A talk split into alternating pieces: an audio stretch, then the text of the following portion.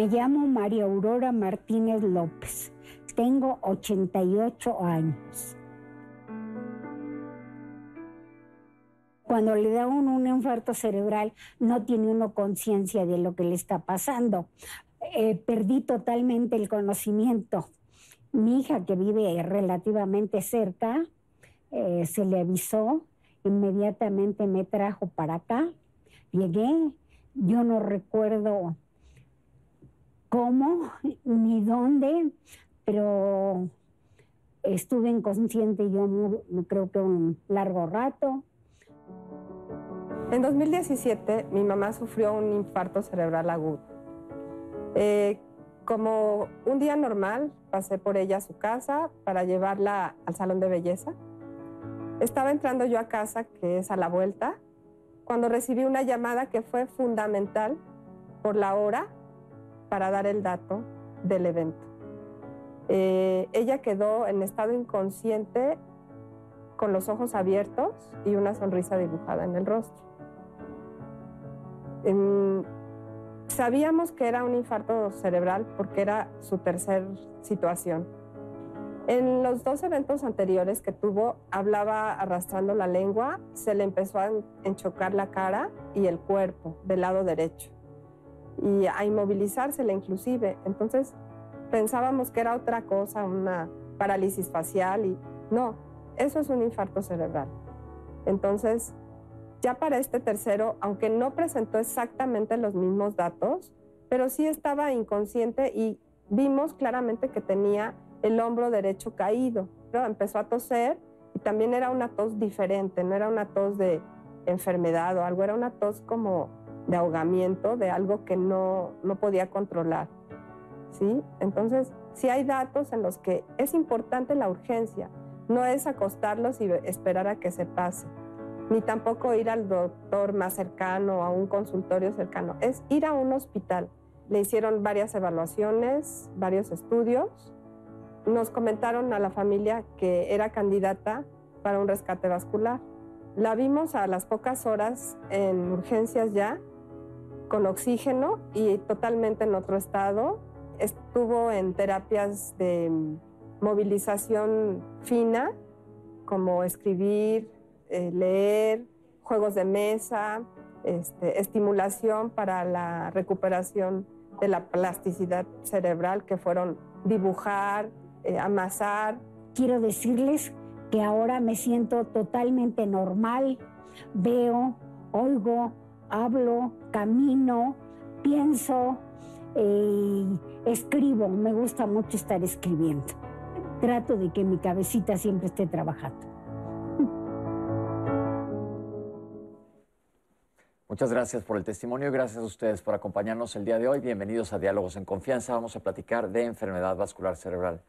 Qué bueno que abrimos con este testimonio porque si se fijan, el actuar a tiempo, sobre todo en esta enfermedad, te va a cambiar totalmente el panorama, como lo vamos a ver a lo largo de la plática. Quiero agradecer a nuestros intérpretes de lenguas de señas mexicanas que están con nosotros el día de hoy. Está Jimena Raya y Magdalena Alejo y está conmigo como todos los lunes Itlali. ¿Qué tal? Querido Pepe, pues aquí muy contenta en la poderosísima misión de traer las dudas y comentarios de nuestra audiencia este lunes con un tema muy relevante, pero sobre todo que si nosotros nos ponemos muy abusados podemos evitar que pase la enfermedad vascular cerebral. No se olvide de estar pues pendiente de nuestras redes sociales porque estamos transmitiendo a través de YouTube, de Facebook, se está subiendo nuestra información a Instagram. Ahora, si lo que a usted le gusta es llamar, tenemos el centro de contacto con la audiencia al 55 51 66 40 00, que yo voy a estar muy contenta de recibir todas las llamadas que lleguen de nuestro público y nuestros especialistas con Pepe de responderlas. Disfrute diálogos en confianza que el programa es suyo. Les presento a los especialistas que nos acompañan el día de hoy. En primer lugar, la doctora Beatriz Méndez González, bienvenida. Gracias. La doctora es neuróloga vascular y terapista endovascular adscrita al Servicio de Neurología del Hospital de Especialidades del Centro Médico Nacional Siglo XXI del Instituto Mexicano del Seguro Social. El doctor, doctor Antonio Arauz Góngora. Antonio, bienvenido. Gracias por estar aquí. El doctor es neurólogo, director general del Instituto Nacional de Neurología y Neurocirugía, Manuel Velasco Suárez, de la Secretaría de Salud, expresidente de la Asociación, la Asociación Mexicana de Enfermedad Vascular Cerebral. Le damos también la re bienvenida al doctor Alonso Gutiérrez Romero, gracias por estar aquí con nosotros. Hola, Pepe, buenos días. El doctor es internista, neurólogo y terapista endovascular, coordinador del apoyo de la gestión del Instituto Nacional de Neurología y Neurocirugía, Manuel Velasco Suárez, de la Secretaría de Salud. Doctores, abrimos con este testimonio y les digo, y vamos a insistir mucho, ustedes son los expertos, en la premura, la rapidez al actuar ante esto. ¿Por qué es, por qué es clave? Pues es, Pepe, muy importante esta, esta parte de actuar a tiempo. Tenemos un eslogan que dice, tiempo es cerebro. Y eso quiere decir que mientras más tiempo pase el cerebro dañado, menos posibilidades tiene una persona de recuperarse.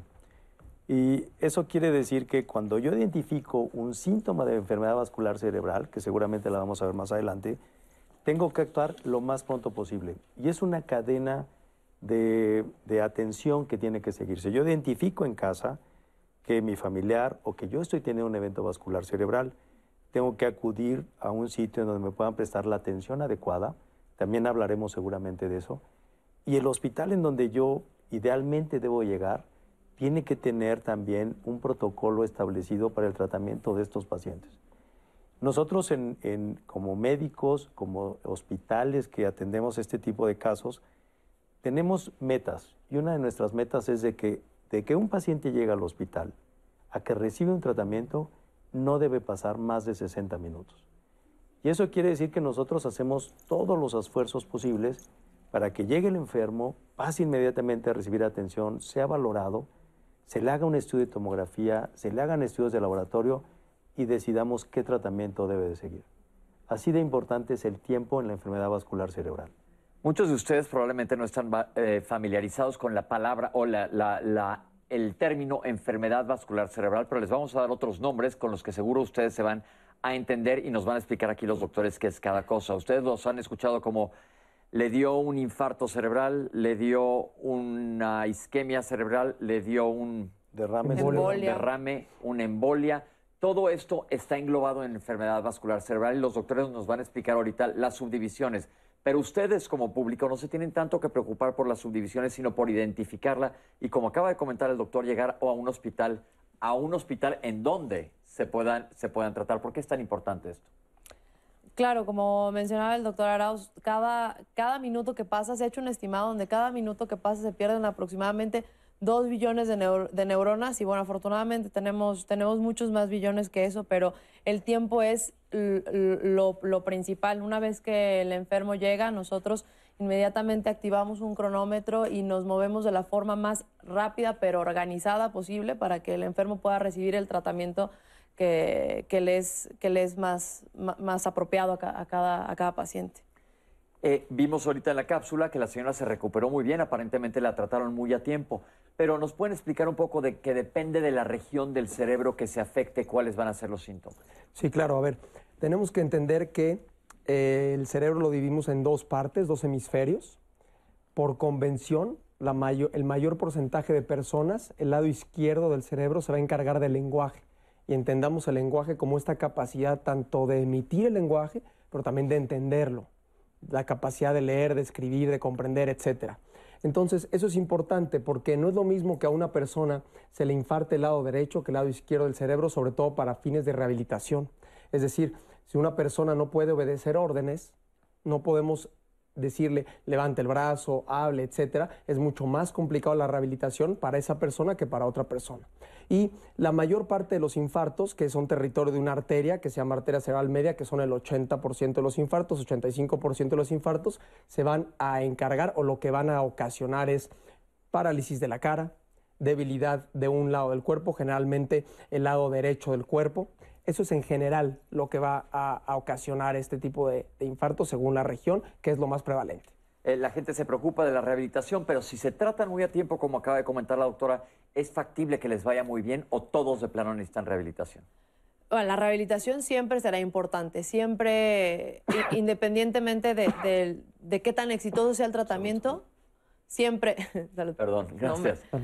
siempre es importante la, la, rehabilitación, pero claro, el resultado puede ser tan tan extraordinario como el que mostramos en el testimonio del, del, video, pero lo más importante es llegar al hospital correcto, en el momento correcto y como dijo la familiar del testimonio, lo importante no es, no hombre mamá, acuéstate un ratito, tómate esta pastilla, mira, este, a esta otra persona le funcionó esto. lo más importante es, es ir, yo siempre le, les decimos a los pacientes, preferimos que vengan 10 veces y no sea nada, a que la vez que sea el infarto cerebral no hayan venido pensando que, que era algo pasajero, ¿no? Y es que hay un punto importante, Pepe. Hablamos de tiempo porque salvamos tejido cerebral mientras más temprano se trate eh, esta enfermedad. No es lo mismo rehabilitar a alguien que tiene un daño cerebral muy extenso, que tiene muchas secuelas, a alguien que tiene secuelas mínimas. En el caso de la señora, por ejemplo, estas secuelas eran secuelas no tan graves que permitían hacer una, rehabilitación para que se recuperara por completo. Pero si yo dejo pasar mucho tiempo y el cerebro se infarta en una, una extensión mayor, las secuelas que deja son mayores y la rehabilitación cuesta más trabajo. Siempre, siempre dejamos rehabilitación, es una parte muy importante. Perfecto. Vamos a ver esta cápsula que nos habla del panorama general de los accidentes vasculares cerebrales y vamos a ir, no se preocupen, poco a poco desglosando todo esto. Aquí la tienen. La enfermedad vascular cerebral es una alteración de los vasos del cerebro, que cuando se tapan provocan un infarto cerebral o embolia y cuando se rompen provocan un derrame cerebral o hemorragia cerebral. Esto es en las arterias, pero también pueden ocurrir trombos en las venas del cerebro, ocasionando trombosis venosa cerebral. La enfermedad vascular cerebral es una patología de gran relevancia porque actualmente en México y el mundo es la primera causa de discapacidad y la segunda causa de muerte. Se estima que uno de cada cuatro personas va a tener algún tipo de enfermedad vascular cerebral en su vida. Y de todos estos tipos de enfermedad vascular que tenemos, sin duda, el más frecuente, casi en el 60% de los casos, son infartos cerebrales. Las hemorragias cerebrales, aunque son menos frecuentes, alrededor del 40% o menos, tienen una alta mortalidad. Pero cualquiera de los tres tipos de enfermedad vascular cerebral, sea infarto, hemorragia o trombosis venosa, ocasionan una gran discapacidad para los pacientes. En México se estima que alrededor de 170 mil nuevos casos de infarto cerebral vamos a tener cada año se ha observado que tenemos alrededor de 13.8 millones de nuevos infartos cerebrales en el mundo cada año y por lo tanto se estima que viven en el mundo alrededor de 80 personas padeciendo algún tipo de enfermedad vascular cerebral. Los principales factores de riesgo para cualquier tipo de enfermedad vascular cerebral, sin duda, tenemos modificables y no modificables. Dentro de los no modificables tenemos la edad, el género femenino, pero los modificables que es donde todos tenemos que hacer gran énfasis son la obesidad. Sabemos que México es de los principales países eh, que ocupan lugares en el mundo en obesidad, incluso obesidad infantil. Tenemos el tabaquismo, la hipertensión arterial, diabetes, elevación de colesterol y triglicéridos. De todos estos, la hipertensión arterial es probablemente la que más impacta en la producción de una enfermedad vascular cerebral, sea infarto o hemorragia cerebral. En el caso de la trombosis venosa cerebral, tiene unas causas más específicas que son muy propias de pacientes mujeres. Ahorita nuestros especialistas nos van a explicar las fisiopatologías exactas como acabamos de ver en la cápsula, pero queremos escuchar comentarios de ustedes, Itlali. Y aquí estoy, Pepe. La señora Velázquez nos llamó para decirle, para comentarnos que su hermano tuvo un derrame cerebral, camina y está consciente. Lo único que no se le entiende es el habla, le tiemblan las piernas y los brazos y quiere saber cómo puede ayudarlo. Eh, por otra parte, tenemos eh, la pregunta del millón. En nuestro país se actúa a tiempo en la atención de urgencias cuando los pacientes vienen con esta sintomatología. Realmente tenemos la infraestructura y estamos preparados para atender lo que dice la literatura médica. Después de que hubo COVID, hay un aumento de casos de EBC. ¿Qué saben de esto? ¿Qué se sabe de la enfermedad vascular cerebral y la contaminación ambiental? ¿Por qué no se hacen estudios de medicina preventiva para saber cómo están nuestras arterias cerebrales si estamos atendiéndonos diabetes o hipertensión en el IMSS o en el ISTE? ¿El alcoholismo favorece la enfermedad vascular cerebral?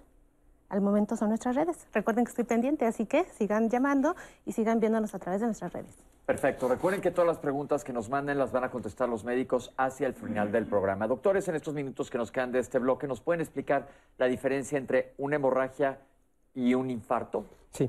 Eh, un infarto, que es cuando un coágulo o un trombo tapa una arteria. Entonces, la arteria se encarga de llevar oxígeno y nutrientes al cerebro, lleva sangre limpia, y entonces cuando se pone un coágulo, se pone un trombo y tapa la arteria, se impide este flujo, esta llegada de oxígeno. Entonces, el territorio de cerebro, de tejido cerebral, se infarta. Eso es lo que se conoce como EBC de tipo isquémico, infarto cerebral o embolia.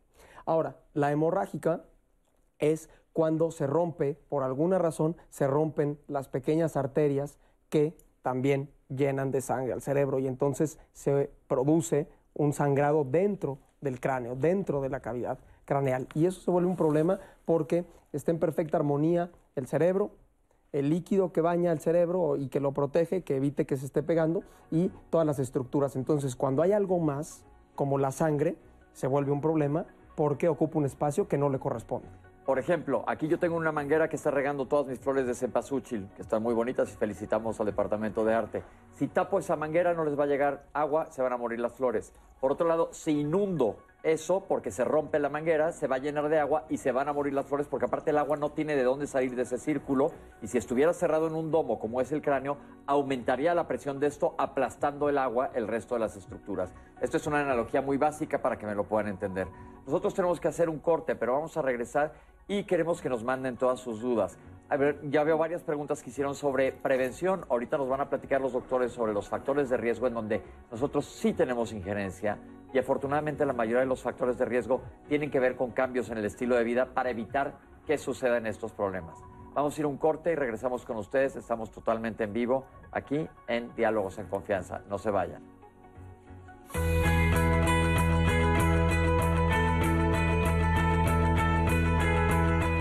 Las pruebas para examinar el aspecto del cerebro, su funcionamiento y el flujo sanguíneo puede identificar el área del cerebro lesionada por una enfermedad vascular cerebral. Estas son seguras y casi no causan dolor.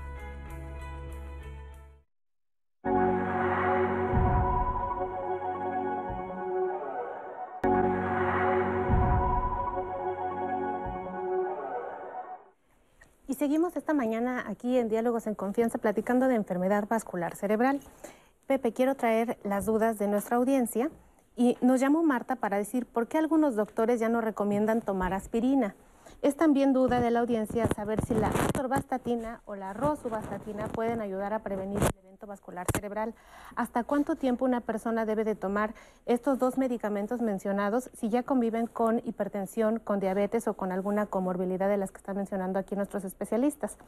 ¿Alguna alimentación puede ayudar a prevenir? Y también nos preguntan en la alimentación cuando ya se dio el, el evento vascular cerebral. Las personas que viven con diabetes pueden hacerse un estudio para prevenir o para saber en qué estado está pues eh, las arterias del cerebro. Por otra parte, también nos llamó Guadalupe García para decirnos que ella es una mujer de 77 años que vive sola. Por supuesto que quiere darse cuenta de qué datos o qué síntomas tiene que experimentar o puede ponerse alerta a quién debe de llamar si ella presenta alguna de estas situaciones, pues ya que vives eh, sola. Y quiero invitarles a la cartelera de nuestro próximo lunes, que vamos a tener aquí en Diálogos en Confianza, pues es un tema que nos interesa a todas, a todos, pero a las mujeres muchísimo, muchísimo cuidado porque hay algo que se llama depresión posparto. Ustedes sabían que es algo que pues antes no se le daba mucha voz y no le tomábamos tanto en cuenta, pero que puede suceder en las mujeres y merma calidad de vida para ellas y por supuesto para sus bebés. Bueno, pues no se lo pierdan porque de eso estaremos hablando aquí el próximo lunes. Para seguir entendiendo el, el tema del día de hoy, vamos a ver la siguiente cápsula. Todos debemos conocer los signos de alerta de la enfermedad vascular cerebral y son en general muy sencillos. Si un paciente de forma súbita presenta caída de un lado de la cara, disminución de la fuerza de un lado del cuerpo o alteración para poder emitir las palabras, estos son datos que nos tienen que orientar el paciente está sufriendo algún tipo de enfermedad vascular cerebral. También un paciente que de forma súbita presenta el peor dolor de cabeza de su vida, casi siempre acompañado de algún grado de somnolencia o incluso vómitos, son datos que tienen que hacernos pensar en esta patología. Y si ustedes o, sus familiares lo presentan, tienen que ir al servicio de urgencias de forma inmediata. Esto es porque los médicos solo tenemos algunas horas para poder dar un tratamiento efectivo en los pacientes, un tratamiento que les permita volver a su vida incluso normal, en algún grado probablemente de discapacidad, pero en la mayoría de las ocasiones con buena recuperación, siempre y cuando se detecten los síntomas y se acuda prontamente a un hospital todos, incluso los pequeños, deberían conocer estos síntomas porque son quienes pasan mucho tiempo con nuestros adultos mayores, por ejemplo. Si un paciente está sufriendo síntomas de un infarto cerebral, tenemos solo 4.5 horas para poder otorgar un tratamiento por la vena que abra los coágulos del cerebro de ese paciente y que le permita regresar a una funcionalidad, que nos permita a nosotros como médicos salvar el tejido cerebral que está en riesgo. También hay otro tipo de tratamiento, además de este tratamiento intravenoso, que es un tratamiento de terapia endovascular, donde se mete un catéter hasta el cerebro y se extrae directamente el coágulo. Para eso solo tenemos seis horas. Pero independientemente cuál de los dos tratamientos el paciente sea candidato, entendemos que las horas son muy pocas para poder otorgar estos beneficios. Entonces debemos acudir rápido a los servicios hospitalarios. Y es importante mencionar que si su paciente está teniendo estos síntomas, deben ir no al consultorio más cercano, tiene que ser al hospital más cercano, donde haya un servicio de urgencias donde se pueda otorgar este tratamiento a los pacientes. Doctores, entonces queda perfectamente claro ante cualquier síntoma neurológico súbito, es decir, ahorita estoy bien, pero de repente siento debilidad, de repente se me va la cara, de repente no puedo hablar, me voy al hospital. Pero lo dijeron ya ustedes aquí, lo acaban de comentar en la cápsula. ¿A dónde? ¿Cuántos centros en el país están capacitados? ¿Cómo andamos en números para poder atender a las personas? Bueno, mira, Pepe, esa es, una parte muy importante para la atención de esta enfermedad. Tiene muchos años que hemos estado trabajando como sociedad médica, como sociedades médicas, para que los eh, servicios de urgencias tengan los protocolos necesarios para atender a estos pacientes. Eh, hoy por hoy eh, no existe una red como existe en otros lados, pero en otros países del mundo me refiero. pero creo que lo que es, es importante dejar es que Primero necesito ir a un hospital que tenga por lo menos un tomógrafo. En esta, en esta enfermedad... Déjame explicar qué es un tomógrafo. Un tomógrafo es un equipo de imagenología que no es una cámara de rayos X, sino es un equipo que te permite ver adentro de tu cráneo. Correcto. Y en esta enfermedad eh, hacemos un diagnóstico clínico, sí, de los síntomas que tiene el enfermo, que ya los hemos estado hablando, pero se tiene que corroborar por medio de este estudio de tomografía. Si yo no tengo este estudio de tomografía, difícilmente puedo decidir qué tratamiento debo de dar. Eh, creemos que en los siguientes años en México se va a empezar a mover también para tener redes de atención, porque vamos a hablar un poco más adelante de los diferentes tratamientos, pero hay hospitales que tienen las capacidades elementales, digamos, para tratar esta enfermedad, que pueden dar un tratamiento intravenoso. Pero hay hospitales que tienen equipamiento mayor, y que pueden dar un tratamiento por medio de cateterismo, llegar a la arteria que está tapada y destapar la arteria. Pero para eso se requiere mayor infraestructura de un hospital. Entonces hablamos de diferentes hospitales, pero la necesidad básica es que tenga por lo menos un estudio de tomografía para que pueda ofrecerme por lo menos el tratamiento más básico que hay para esta enfermedad. Ahorita vamos a ver una cápsula más adelante de los estudios diagnósticos, los doctores nos van a platicar, pero quiero seguir hablando de síntomas. ¿Existen pacientes asintomáticos? No, la enfermedad vascular cerebral cuando se presenta de forma aguda da siempre síntomas. Los síntomas que son muy fáciles de reconocer y siempre les digo a mis pacientes, ustedes son el peor enemigo de la enfermedad vascular cerebral. El paciente que reconoce los síntomas y lleva a su familiar a tiempo es eh, verdaderamente el héroe de, esta historia porque nosotros estamos en los hospitales, nosotros no estamos en, las casas de los pacientes o en la cocina de los pacientes cuando estas cosas les pasan, son ellos quienes nos los tienen que traer eh, de manera urgente y es que se vaya la cara chueca, que deje de hablar o que no nos entienda cuando nosotros le hablamos o que deje de mover una parte del cuerpo. ¿No? Hay a lo mejor algunos otros, pero digamos que el grueso de, de, los pacientes se va a presentar con alguno de estos tres síntomas. No tienen que ser los tres, eso también es importante. A veces es nada más uno, a veces solamente dejan de hablar y eso es motivo suficiente para llevarlo al, al hospital. Y me gustaría, andando un poco en eso, yo eh, como parte del Instituto Mexicano del Seguro Social, ¿a dónde acudir? Bueno, en, en, en, caso de presentar una urgencia como esta, acudir a un hospital que, que, en el instituto lo conocemos como segundo nivel. Todos los hospitales generales de zona de, nuestra, de nuestro instituto están capacitados para atender este tipo de urgencias. Y los hospitales más básicos o las unidades de medicina familiar están eh, capacitadas para reconocerlos, ¿no? que es lo que mencionaba el doctor Arauz, que son, digamos, como la base de esta red o la base de esta pirámide, están capacitados para reconocer a esos pacientes y poderlos trasladar a un hospital donde se tenga el estudio, donde se puede ver adentro del cráneo. Aunque lo ideal sería irse directo a urgencias. Claro, ¿no? Que si, si lo conocemos, lo ideal es que, que, que ustedes y sus familiares eviten ese tiempo de traslado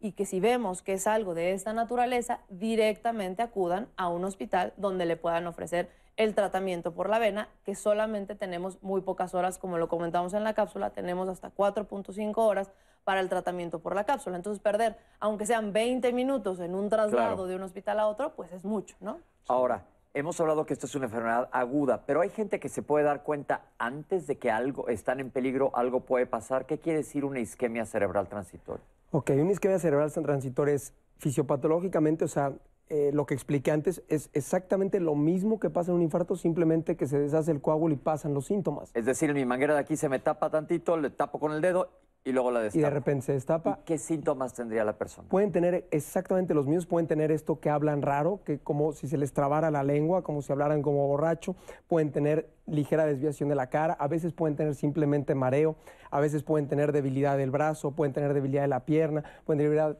tener debilidad de brazo y pierna, pueden eh, empezar a caminar como chueco, como si estuvieran, insisto, como si estuvieran borrachos, como si caminaran de un lado para otro. Esos son algunos de los síntomas y de repente se quitan, ¿no? Se pueden quitar a cinco minutos, se puede quitar a la hora. Pero, de todas maneras, es mejor que todas estas personas se chequen con un neurólogo. Sí, por supuesto, tienen que acudir porque esta isquemia cerebral transitoria que ya mencionabas es el antecedente de un infarto cerebral. Y eso se vuelve importante. Tenemos esta cápsula sobre los estudios diagnósticos. Vamos a verla. Hay dos tipos o grupos de enfermedad vascular cerebral y en específico, para la parte isquémica, el estudio inicial que se puede obtener es un estudio de tomografía simple. ¿no? Es importante saber que este estudio se puede adquirir en muchos de los hospitales a hoy en día, en nuestra ciudad o donde nos encontremos, pero no es un estudio tan específico, ¿no? Las ventajas que podemos tener sobre el estudio de tomografía simple es que nos permite definir claramente si es una parte o una zona hemorrágica o una zona isquémica. Si el paciente no tiene hemorragia en el estudio de tomografía simple, nos sirve para también poder evaluar los diferentes niveles del parénquima cerebral. Es decir, nos da una visión global de esto y podemos definir y dividir los territorios. ¿no? Ya está bien establecido hoy en día que la tomografía nos sirve para evaluar tanto la circulación de la parte anterior como la circulación de la parte posterior. Nosotros definimos si hay algún cambio en este parénquima cerebral y con eso podemos ir al siguiente nivel de estudio. ¿no? El siguiente nivel de estudio puede ser una angiotomografía o sumado con una perfutomografía. ¿En qué consiste? Este estudio ya es un poco más invasivo para el paciente porque nos necesitamos una vía, es decir, tenemos que dar un piquete en la vena para poder inyectar contraste a través de este, piquete que nosotros estamos dando y que el estudio nos permita a nosotros evaluar toda la circulación desde los vasos del cuello hasta la cabeza, ¿no? ¿Por qué es importante llegar al siguiente nivel? Es un paciente que tiene síntomas, que ya se corroboró en la tomografía simple que no tiene hemorragia, y entonces ahora tenemos que buscar en qué sitio del árbol, desde la parte del tórax hacia la convexidad, está ocluido este, este segmento o este vaso. Nos permite evaluar todo y vamos a identificar el sitio preciso del lado o de la zona donde esté ocluido este vaso, ¿no? Porque el contraste normalmente viaja de abajo hacia arriba, pero cuando algo evita que esto vaya subiendo, el contraste se va a detener en ese segmento y entonces ese vaso como tal no se va a pintar, es decir, nosotros en imagen no vamos a ver el paso de contraste a través de este segmento, ¿no? Ahora, ya sabemos que es un evento isquémico, una enfermedad isquémica, ya sabemos dónde está ocluido y el siguiente nivel de estudio se llama perfusión por tomografía. Este estudio ya no está tan disponible en todos los lugares y solo se hace en algunos centros específicos como lo es el nuestro.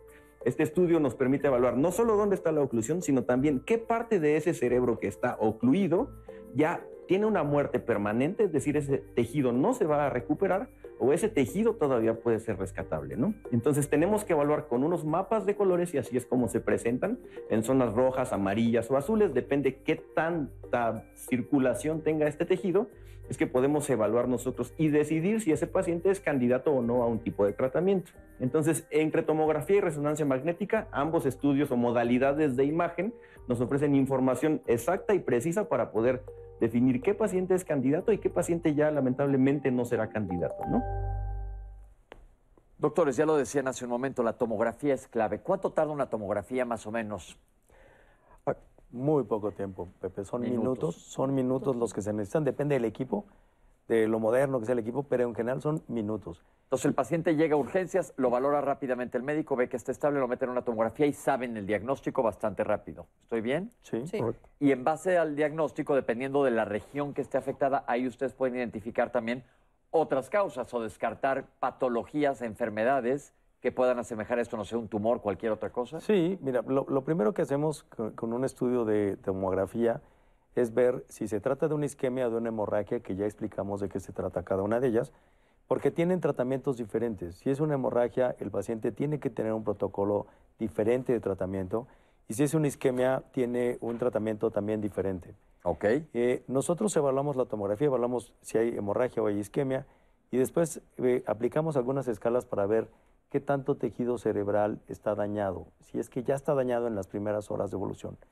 Y sobre eso tomamos decisiones. Tomamos decisiones de decir, este paciente es candidato al tratamiento intravenoso, que se aplica por la vena, o es candidato a otro tipo de tratamiento.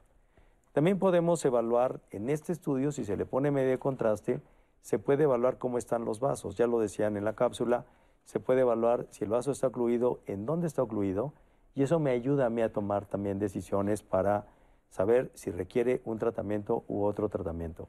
Los tratamientos, comentemos rápidamente, los tratamientos dicen que puede haber algún medicamento, ¿qué es? Comentabas algo que se pone dentro de la vena. Exactamente, hay dos, básicamente dos, dos grandes grupos de tratamientos. Un tratamiento por la vena es como una especie de anticoagulante muy específico, muy fuerte que intenta disolver el coágulo. Solamente 4.5 horas para ponerlo, entonces insistimos nuevamente y no nos cansaremos de insistir, hay que acudir inmediatamente. Y el segundo, lo, lo comentaban también las cápsulas, es por medio de cateterismo. Cateterismo es eh, cuando a través de la arteria nosotros puncionamos la arteria, picamos la arteria y entramos con un catéter hasta el sitio donde está el coágulo y retraemos, es decir, quitamos el coágulo y lo sacamos, lo, lo quitamos fuera de la circulación, completamente fuera. Son los dos grandes grupos de, de tratamiento. Perfecto. Citlali, tienes muchos comentarios. Tenemos ya a nuestra audiencia participando, Pepe. Eh, justo quieren saber si algunos problemas cardíacos pueden provocar evento vascular cerebral. Las personas que usan medicamentos para perder peso tienen, tienen aumento de riesgo para tener algún evento vascular cerebral. Preguntan sobre la asociación con el uso de anfetaminas y cocaína. Eh, en YouTube, Marisela Tapia dice que actualmente ella tiene 38 años.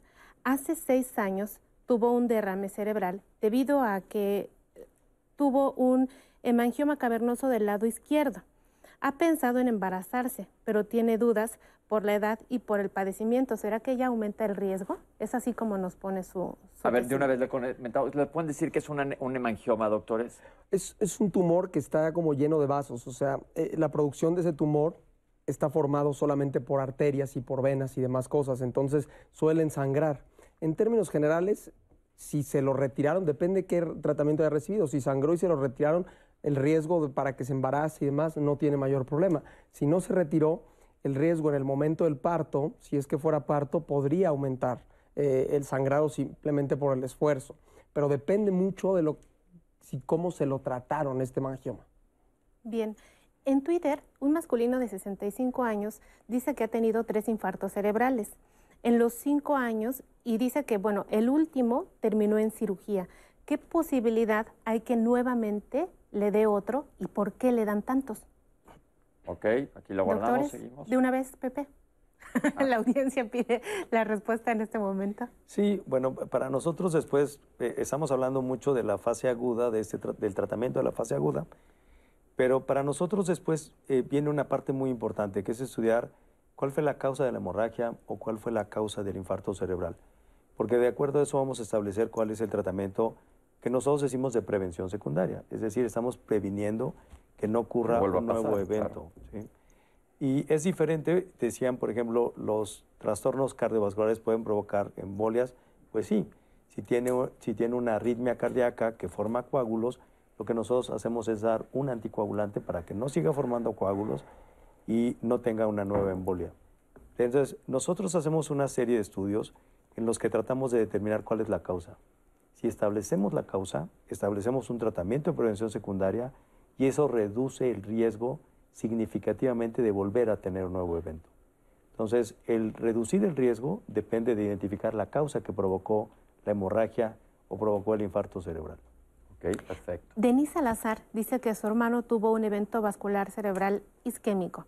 Es joven, tiene 30 años, el primer diagnóstico fue por hipertensión y después de algunos estudios se le detectó que tenía una alteración en un gen que altera homocisteína.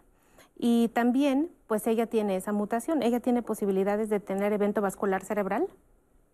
Ok, otra, échame otra. Este, la siguiente es una llamada de María Pliego que dice que, bueno, el nieto nació a los seis meses, a los 15 días tuvo un sangrado en el cerebro, se le rompió un vaso, Actualmente él puede caminar, puede hablar. Eh, hay un diagnóstico ahí súper confundido. Está confundida María y su familia con respecto a parálisis cerebral.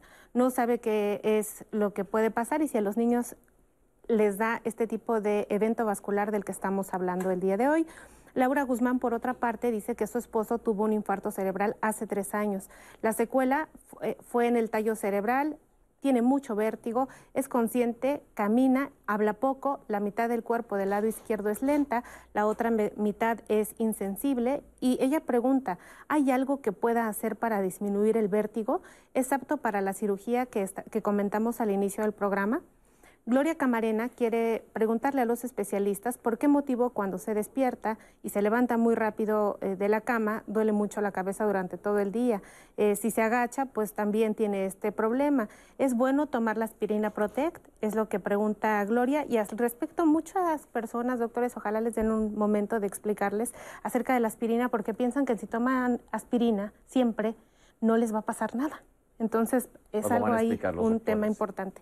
Héctor Galápagos dice que, bueno, pues les felicita por el excelente programa que están dando la información a los doctores y tiene miedo por respecto a su atención en el IMSS, así como otras personas en, en, YouTube, dicen que en la experiencia que ellos tienen creen que pues aunque lleguen con la enfermedad, pues no van a tener una atención de manera eh, pronta.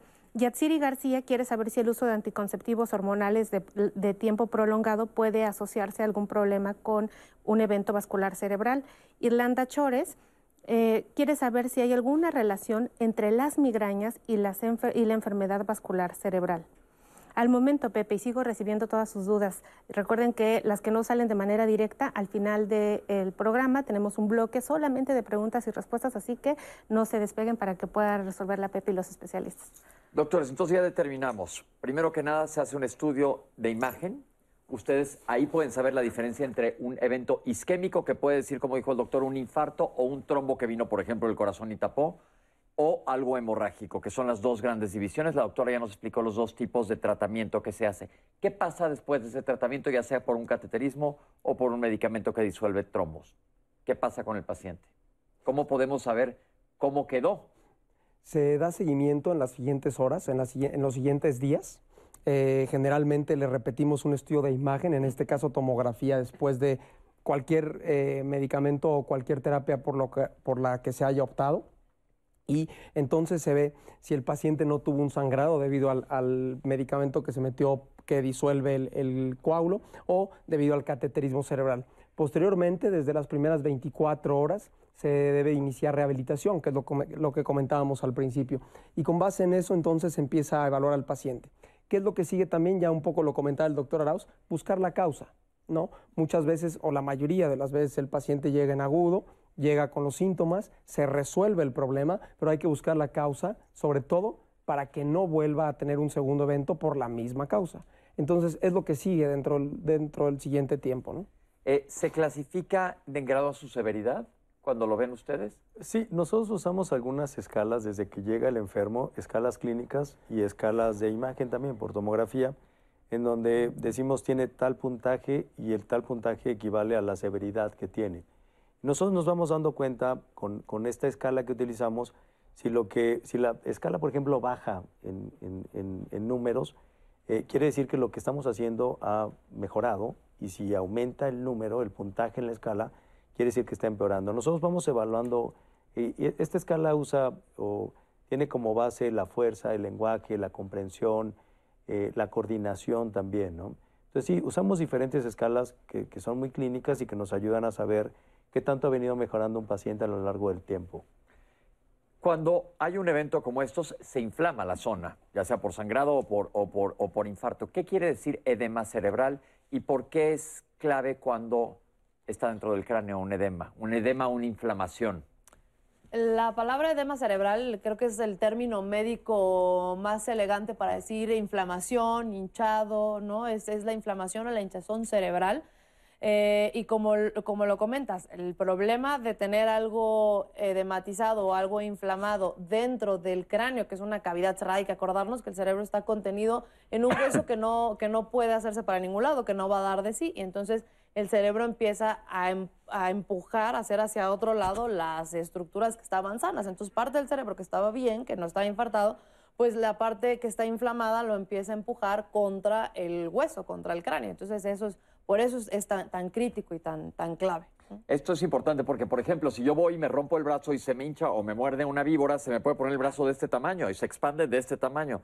Pero si eso me pasa dentro del cerebro, el cerebro no tiene para dónde crecer porque está dentro de una cavidad. El cráneo no permita que crezca. Este crecimiento puede comprimir el resto de estructuras sanas en el cerebro y tener efectos. Entonces, no nada más el tratamiento es meter un catéter o meter un medicamento, sino que tiene que estar bajo la supervisión de los neurólogos que lo manejarán seguramente en una terapia intensiva para ver que estas complicaciones se manejen. ¿Cuándo entra la cirugía? Bueno, se pueden hacer diferentes tipos de cirugías. Ya decías, por ejemplo, esta inflamación a veces eh, casi siempre se espera después de que hay un insulto en el cerebro, que hay una agresión al cerebro, que puede ser una hemorragia o que puede ser un infarto siempre viene un poco de inflamación. Si la lesión es muy pequeña, la inflamación pues no va a ser tan extensa, pero si es una lesión muy grande, sí va a ser muy extensa y entonces compromete el resto del cerebro porque lo empieza a aplastar. Entonces, ¿qué se pueden hacer de cirugía? Se pueden hacer varias cosas. Una es quita, se quita un pedazo de cráneo y entonces Para esa inflamación en lugar de que aplaste el resto del cerebro se va hacia afuera. Esa es una cirugía que puede hacerse y hay otras cosas que pueden hacerse en cirugía. Por ejemplo, si una carótida se está tapando, pues a veces se abra una arteria, una, es la principal arteria que va hacia el cerebro, que lleva, lleva sangre, a veces se tapa y se tapa a nivel del cuello y se puede llegar un cirujano y destapar la arteria abriéndola. ¿no? Okay. son la parte de la cirugía que se puede hacer en esta enfermedad. Pero es muy importante que lo sepan porque no nada más es, ya se hizo el tratamiento, se para y se va a su casa. Hay que esperar, como si yo me caigo de la patineta, no se dice patineta, pero bueno, si me inflama la rodilla, me tengo que esperar a que se desinflame. Igual dentro de esto, hay que esperar a que se desinflame el cerebro y ver las consecuencias de todo lo que ha sucedido. Por eso en el segmento que sigue vamos a hablar de los factores de riesgo para evitar que ocurra esta enfermedad, en donde directamente ahí sí tienes tu injerencia. Vamos a hacer todo lo posible para tratar esta enfermedad. Ahorita regresamos y les platicamos sobre los factores de riesgo. No se vayan, estamos totalmente en vivo en Diálogos en Confianza.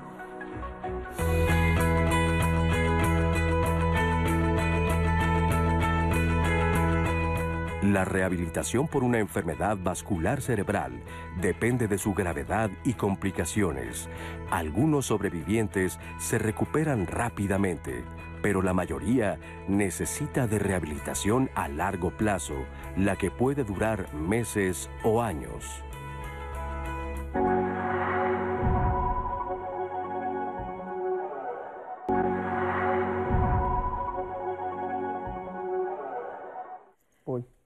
¿Y qué tal está disfrutando esta mañana aprender con nosotros de diálogos en confianza? ¿A poco no cree que prevenir es la mejor manera de vivir plenos y saludables? Bueno, pues lo invito a que se quede. Y además quiero también proponerle la cartelera de toda la semana de diálogos en confianza. Mis compañeras les irán poco a poco diciendo de qué se trata, pero el día de mañana hay que pisar terreno fértil y tierra Aquí se va a hablar de qué de la sexualidad. La sexualidad tiene una connotación muy importante en la vida de las personas. A veces las fantasías, los medios de comunicación, la pornografía pueden enfermar nuestra mente o tratar de pensar que la sexualidad es un acto de heroísmo y realmente pues tenemos que aterrizar muy bien y ponernos a pensar de qué se trata la sexualidad. Y para eso estarán aquí mis compañeras conductoras con especialistas de alta calidad, como todos los que siempre están aquí en Diálogos en Confianza, para platicar de este importante tema. Y voy a hacer todavía el día de hoy esta misión tan buena que tengo de traer las dudas y comentarios de la audiencia. Y les pido, por favor, doctores, que me respondan ahora de manera inmediata la pregunta que nos llega, que les pide, por favor, hablar de enfermedad vascular en jóvenes.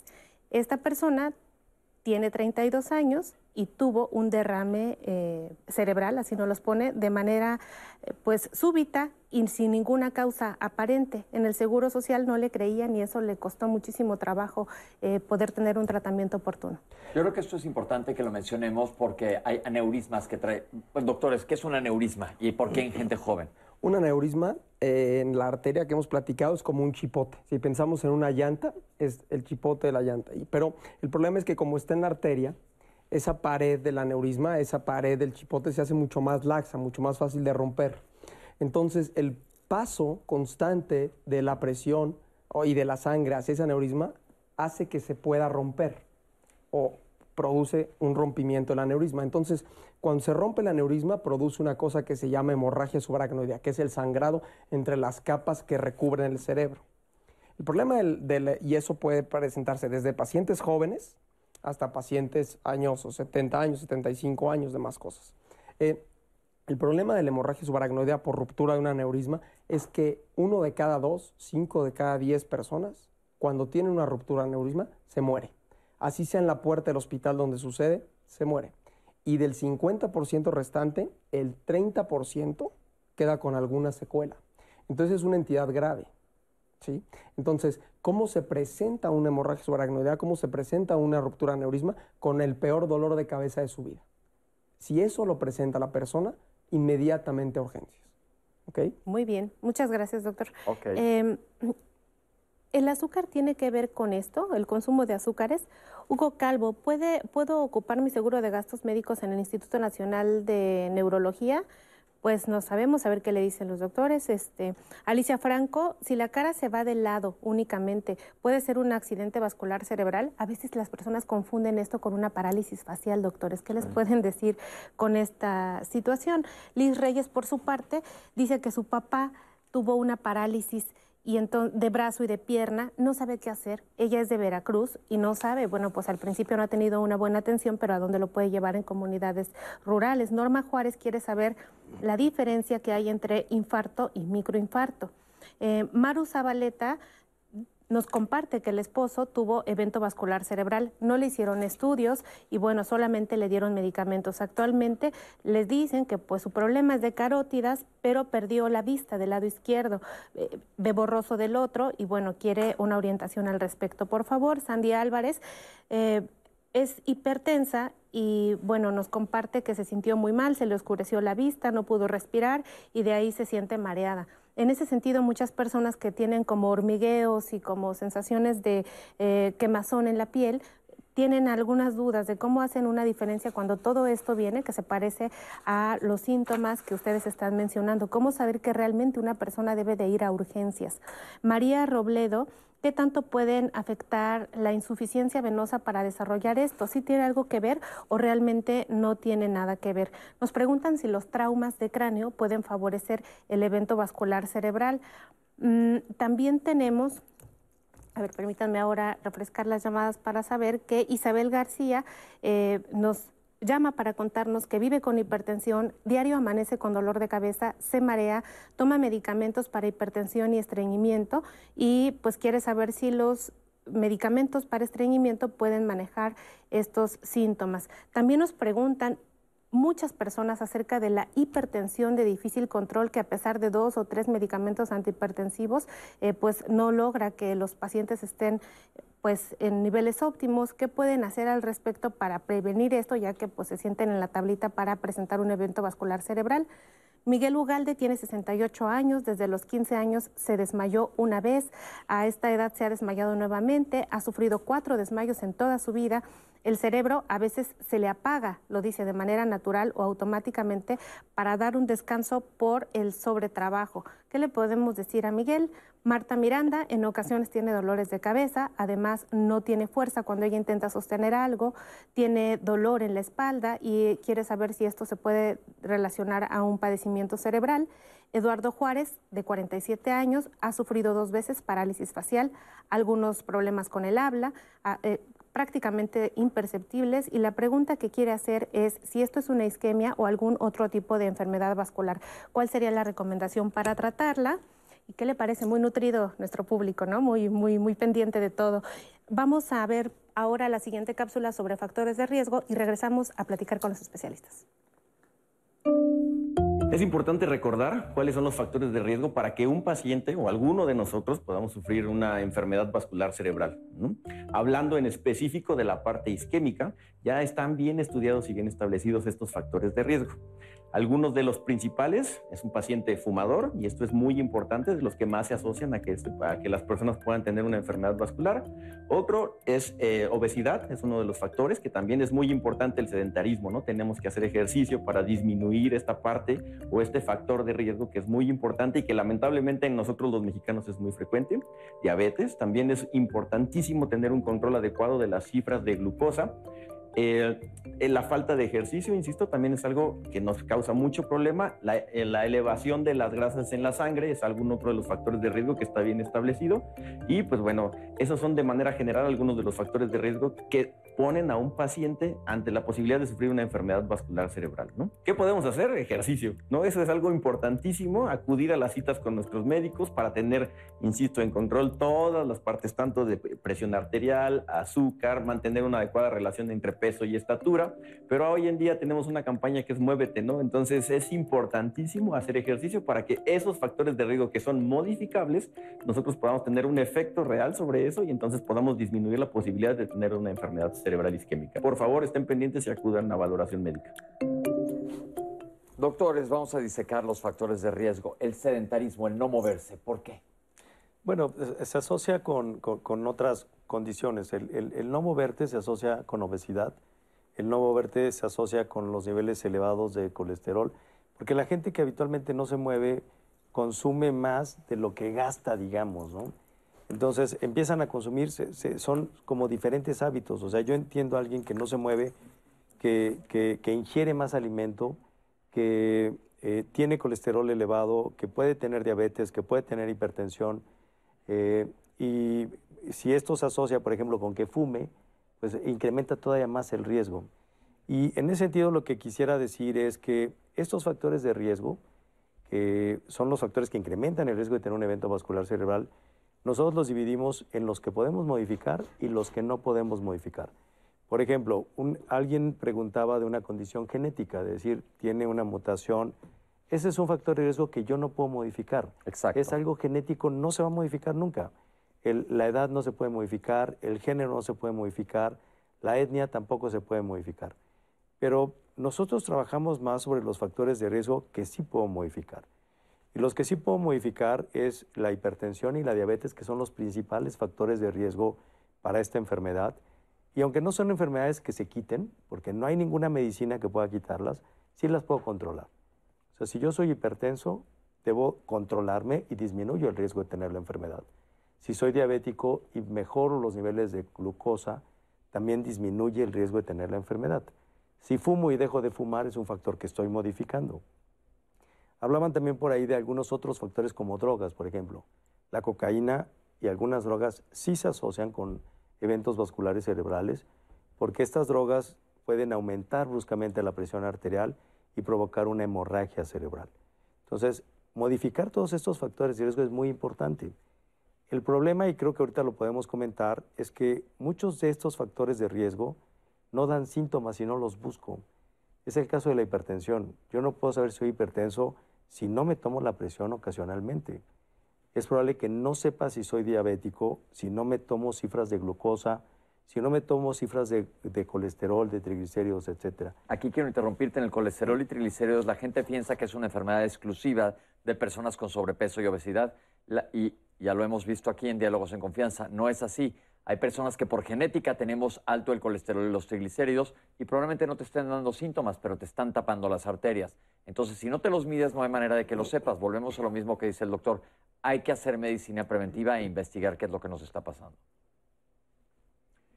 ¿Qué más? Dicen, es más común en hombres que mujeres, pero eso no podemos modificarlo. Exactamente, son los factores de riesgo que no podemos modificar, pero si el- las personas o los pacientes saben que sí tienen una enfermedad que predispone al infarto cerebral, diabetes, hipertensión, que son las más frecuentes, pues tener eso bajo control. Eh, si sabemos que tenemos una arritmia cardíaca, alguna enfermedad del corazón, saber que también lo tenemos que tener bajo control. Entonces, eh, tomar la- los medicamentos en tiempo y forma eh, cuando hay que tomarlos, pues ayuda a prevenir un infarto cerebral. ¿no? Preguntaba algún- alguien del público cómo puedo prevenir que no se estén repitiendo estos infartos cerebrales ¿no? de forma recurrente, pues es hacer, hacer caso a esto que se llama prevención secundaria. ¿no? Aquí es donde la, la dividimos en dos partes. ¿no? Dividimos la prevención en la prevención primaria, cuando prevenimos, porque nunca me ha dado afortunadamente un infarto cerebral y entonces modifico estos factores antes de que me causen un infarto cerebral. Y la prevención secundaria, cuando ya desafortunadamente tuvimos un infarto cerebral o una isquemia cerebral transitoria y hacemos las modificaciones pertinentes para que no me vuelva a ocurrir. ¿no? Esa es la... Una persona que vive con diabetes que ha estado descontrolada, una persona que vive con hipertensión de difícil control que eventualmente se controla, una persona que deja de fumar, ya lo dijo Toño, todos ellos a la hora de cambiar sus hábitos, alguien con sobrepeso que baja de peso, mejora su, más bien, disminuye su posibilidad de presentar uno de estos eventos. Sí, absolutamente. Todo, eh, la prevención y aparte el cuidado y el buen control de todos estos eh, factores que mencionas, disminuye la probabilidad de tener un infarto cerebral, por supuesto.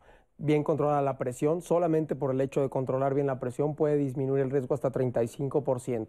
Es La suspensión, sí es muy alto. La suspensión en el, en el consumo de tabaco también disminuye la probabilidad. Eh, si eres sedentario y tienes obesidad y empiezas a hacer ejercicio aeróbico, eh, más o menos de 30 a 45 minutos, por lo menos cuatro veces a la semana, también un 25% disminuye la probabilidad de tener un evento isquémico. Entonces sí, sí es muy importante controlar estos factores de riesgo porque sí disminuyes la probabilidad. Quisiera agregar algo, que perdón, quieras, y sí. es que en esto de prevención secundaria, prevención primaria, decíamos, es alguien que no ha tenido ningún evento, pero que estamos buscando qué factores tiene y cómo podemos modificarlos. Y ha habido una pregunta recurrente de la aspirina. Y la aspirina es un medicamento que utilizamos para prevención secundaria. Eso quiere decir, una vez que ya tuve un evento, y que es un evento isquémico, un infarto cerebral, no hemorragia, un infarto cerebral, entonces la aspirina puede El ser de ácido utilidad acetilsalicílico, sí. el ácido acetil salicílico. Y en la prevención primaria, que es cuando no he tenido el evento, no está totalmente comprobado que funcione. Es Y mejor. tampoco te previene eventos hemorrágicos. No, tampoco. Y el punto es que la mayoría o mucha gente piensa que tomando un ácido acetil salicílico todos los días disminuye el riesgo de tener esta enfermedad, de estas enfermedades. Y la verdad es que lo que lo puede disminuir es controlar la presión, dejar de fumar, controlar la diabetes, bajar de peso, etcétera. Todo esto de lo que ya hablamos, más que tomar una medicina como tal. Esto es muy, muy importante, pero como ven, sí hay factores de riesgo que pueden disminuir. Háblenme de mortalidad de esta enfermedad.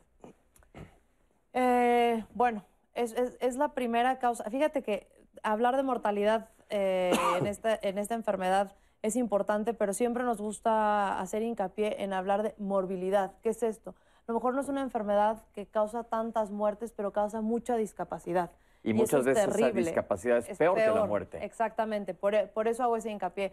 Es peor, es la segunda, es la primera causa de discapacidad a nivel mundial. La segunda, a veces la segunda causa de muerte, dependiendo de las series que revisemos, pero la primera o la segunda causa de discapacidad a nivel mundial. Y eso es lo que, lo que a, mí, a mí personalmente me parece realmente preocupante, que es que los pacientes quedan, a veces eh, no es tan letal, como mencionaba el doctor Alonso, como una ruptura neurismática, pero sí deja muchísima discapacidad. Entonces aquí la- el mensaje es que deja m- mucha discapacidad cuando no hacemos la prevención a tiempo. Yo tengo un caso que aquí les voy a platicar algo personal de una amiguísima mía que ella estaba sentada en su casa escribiendo en la computadora cuando de repente le dio un dolor de cabeza, como el que descri- describió el doctor, o el dolor de cabeza más impresionante de su vida. Y le dijo a su hija, tráeme una aspirina inmediata, pero ¿cuál? Y en eso se cayó al piso. Total, llegó a urgencias, tenía una hemorragia terrible, un caso muy, muy fuerte que la llevó a quedar con parálisis, sin poder hablar durante ocho años, que esto le llevó a una osteopenia, osteoporosis, todo lo que quieras, porque se hace una bola de nieve gigantesca de complicaciones y eventualmente se murió, pero justo antes de, de morir ella me dijo, ojalá me hubiera muerto en ese momento. Porque, como dice la doctora, la morbilidad, las complicaciones pueden ser muy, muy severas. Por eso la importancia de este programa es que ustedes reconozcan que sí existen maneras de prevenirla y tratarla de manera rápida. Entonces yo creo que eso es algo muy, muy importante. Tenemos una cápsula que nos habla de la rehabilitación. Vamos a verla. La enfermedad vascular cerebral es una de las primeras tres causas de discapacidad en el mundo. Es por eso que la literatura científica se ha enfocado de manera muy importante a tratar de determinar formas de evaluarla, no solamente de manera más rápida, sin eh, dejar de ver las metas de tratamiento de manera muy importante, sino también para poder determinar quiénes son candidatos a poder tener una recuperación muy importante. Por otro lado, la enfermedad vascular cerebral es la quinta causa de muerte en nuestro país. Es por eso que es muy importante poder tratar de eh, darle una buena rehabilitación, tratar de darles una buena calidad de vida, tratar de restablecerlos, tratar de reintegrarlos a la sociedad de nueva cuenta. La rehabilitación no solamente es la recuperación del movimiento, la rehabilitación tiene que consistir de dos elementos fundamentales. Una es una evaluación para determinar quién es candidato para una recuperación mucho más rápida. Esto no quiere decir que no vaya a recibir rehabilitación, sino que después de determinado tiempo, aproximadamente unos seis meses, lo que hacemos es tratar de buscar una compensación para tratar de recuperar movimientos que tengan una funcionalidad en él. Dentro de la rehabilitación existen muchas estrategias, estrategias que tratan de modular o modificar la actividad cerebral. Esto sigue todavía en etapa de, de, estudio, es muy controvertido todavía el poder tratar de modular esas actividades. Y por otro lado, la terapia física que trata de modificar esta capacidad de recuperación del movimiento. Hay dos elementos fundamentales que debemos tomar en cuenta y que se aplican en este, en este instituto. La primera es una evaluación temprana en, la, manera de hospitalización y la segunda es eh, una rehabilitación en cuanto a movimiento y una evaluación de todos los aspectos que acabo de mencionar de manera temprana en la etapa de hospitalización. Esto va a traducirse en una mejor recuperación del paciente y poder darle un programa de ejercicio mucho más útil. También nos apoyamos mucho en el tratamiento en casa. Lo que hacemos es ser un, un centro de educación para la, rehabilitación. El proceso de rehabilitación neurológica debemos entenderlo como un proceso de aprendizaje. Y eso es fundamental para que el paciente, el familiar del paciente y sus cuidadores puedan brindar una terapia adecuada y no depender de estar yendo a un lugar a recibir la rehabilitación. Nosotros vamos a estarlos asesorando, vamos a estarlos revisando regularmente y eso nos permite ver muchos pacientes en su momento, eh, en el momento crítico, en el momento temprano y poder dar una terapia más eficiente que vaya modificándose conforme el paciente vaya recuperando. Bueno, mencionaste que la rehabilitación se puede iniciar casi inmediatamente, una vez que esté estabilizado el paciente. Sí, es, es correcto, pero fíjate que en la rehabilitación, el, la rehabilitación no es un traje a la medida de cada paciente. No es igual para todos. No es igual para todos. Eso eh, tengo que decir que decimos que se puede afectar el lenguaje, entonces se requiere una terapia de lenguaje, pero también se puede afectar la deglución, la, que, es, que es el tragar, el comer, y también se da terapia de deglución desde luego la parte física, la parte sensitiva, la parte de coordinación. Entonces, en cada paciente se tiene que valorar cuáles son las secuelas que se tienen para establecer cuál es la, la, mejor terapia que puede tener. Hay algo bien importante y lo acabas de mencionar. Se habla de que normalmente pensamos en un accidente vascular cerebral con alteraciones motoras, es decir, de movimiento. ¿Qué hay de la sensibilidad y cómo se mejora esta? Bueno, igual un poco con rehabilitación. La verdad es que la sensibilidad muchas veces, permíteme la expresión, va un poco junto con pegado, porque eh, el óvulo que se encarga o la parte de la cabeza que se encarga de coordinar la sensibilidad está atrásito del frontal, o sea, está atrásito de la parte de enfrente. Y entonces cuando se daña esa parte, cuando se dañan otras estructuras que están un poco más profundas, que se llama tálamo, puede tener una alteración en la sensibilidad, puede tener una eh, alteración en la percepción, tanto de lo que siente por el medio externo como de la capacidad para saber dónde está parado o para saber dónde está con los ojos cerrados, etc. Y es un poco parte de lo mismo de la rehabilitación. ¿Qué va a hacer la rehabilitación? Crear conexiones que se perdieron. Es lo que se conoce como plasticidad neuronal. Crear los caminos que ya se rompieron, crearlos por diferentes vías, pero que lleguen hacia el mismo sitio. ¿Qué tanto éxito tiene la rehabilitación? No, la rehabilitación es fundamental como parte del, proceso. El doctor Arauz lo mencionaba al inicio, la enfermedad vascular cerebral es una enfermedad de redes y la red no termina sino hasta la rehabilitación, o sea, para realmente reincorporar al paciente de nuevo a la vida que tenía antes del infarto, que esa es realmente el- la, la utilidad de todo esto, ¿no? O sea, nuestra, nuestra función, nuestra, nuestro cometido es que el paciente regrese a la vida que tenía antes del infarto cerebral, no termina sino hasta la rehabilitación. Entonces, eh, sí, por supuesto, es, es- es Fundamental. Fundamental, fundamental. Pero fíjate, incluso- yo, yo quisiera aquí agregar que a veces quisiéramos que la rehabilitación funcione como mágicamente, ¿no? Y después de una semana o dos semanas queremos ver resultados espectaculares y en lo neurológico, en el sistema nervioso, no es así. Cuando hay alguna secuela, se van, vamos teniendo como metas. A veces la primera meta es que el paciente se pare, la segunda meta es que empiece a caminar, aunque sea con ayuda, y después la meta es que camine sin ayuda. Entonces es todo un proceso. Yo creo que esto es bien importante que lo estés diciendo porque la gente siempre tenemos de por sí prisa para todo y quieres ver resultados inmediato. Son eventos muy dramáticos para el sistema nervioso central, entonces tienes que tener mucha paciencia y no dejar la rehabilitación. Como dice el doctor, vas poniendo objetivos. Mi objetivo es llegar al altar, luego llegar al final del foro, luego salirme del foro, luego salir a la calle. Es poco a poco. Y esto inicia en el hospital, pero me imagino que después siguen en un centro de fisioterapia y eventualmente lo podrán hacer en casa. Exacto. Sí, por Sí, sí, supuesto. sí. Y la Sí. diferencia entre un paciente que se rehabilita y uno que no se, se rehabilita es dramática. o sea. ¿Qué le podemos decir a los familiares de pacientes cuando están en el proceso de rehabilitación? Uno es, uno es paciencia, uno es como ver estas metas a corto y mediano plazo, decir, la meta, si no se puede mover, no es que se levante y camine, las metas van siendo otras al principio. Y la otra cosa que tenemos que decir es que a veces la gente, los pacientes se desesperan y dejan de hacer terapia. Y eso trae un retroceso en todo lo que ya se había ganado, porque si yo dejo de mover un brazo, aunque ya lo muevo un poco, se empieza a poner rígido, se empieza a poner tieso, cuesta mucho más trabajo poderlo mover. Entonces, el dejar de hacer terapia también trae un retroceso en lo que se ha venido ganando. Entiendo que depende de la gravedad del caso, ya está la música, nos tenemos que ir, es el tiempo de terapia, pero más o menos cuánto se calcula un promedio me pueden dar y se- si no hay, pues no hay. 90 días. 90 días de, te- de terapia. 90 días más o menos. Sí, se tiene que prolongar, o sea, se tiene que extender, pero nosotros vamos a ver cambios hasta los 90 días. Ojo, hasta los 90 días va a haber cambio. Creo que esto es un punto muy clave porque como dices, la gente se espera y dice, no me está sirviendo de nada, lo voy a dejar. Entonces aquí la clave es que el familiar tienes una labor muy importante, estar junto a tu paciente, seguir las indicaciones que te dé tu médico neurólogo y el terapeuta y seguirlo haciendo, porque muchos de estos ejercicios luego se pasan hacia la casa. Y en casa tendemos a que nos dé más flojera hacer las cosas que, que te las hacen en el hospital o cuando vas a una clínica de rehabilitación. Pero el objetivo aquí es mejorarse. Pero como vimos en este bloque, hay muchas cosas que podemos hacer justo para prevención, para no tener que llegar a esto. Ya les platicamos qué es lo que es prevenir y qué es lo que es tratar y tratar a tiempo. Vamos un corte y regresamos para contestarles todas sus preguntas y sus dudas.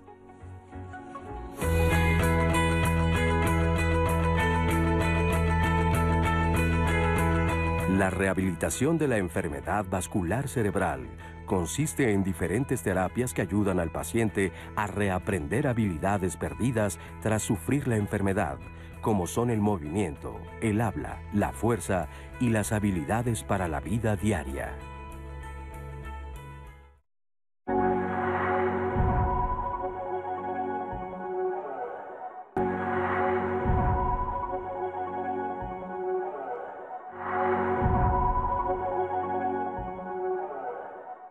Tenemos un eslogan que dice tiempo es cerebro. Y eso quiere decir que mientras más tiempo pase el cerebro dañado, menos posibilidades tiene una persona de recuperarse. Yo estoy teniendo un evento vascular cerebral, tengo que acudir a un sitio en donde me puedan prestar la atención adecuada. De que un paciente llega al hospital a que recibe un tratamiento, no debe pasar más de 60 minutos. Así de importante es el tiempo en la enfermedad vascular cerebral. Cada minuto que pasa se pierden aproximadamente 2 billones de, de neuronas. El enfermo llega, nosotros inmediatamente activamos un cronómetro y nos movemos de la forma más rápida pero organizada posible para que el enfermo pueda recibir el tratamiento. El cerebro lo dividimos en dos partes, dos hemisferios.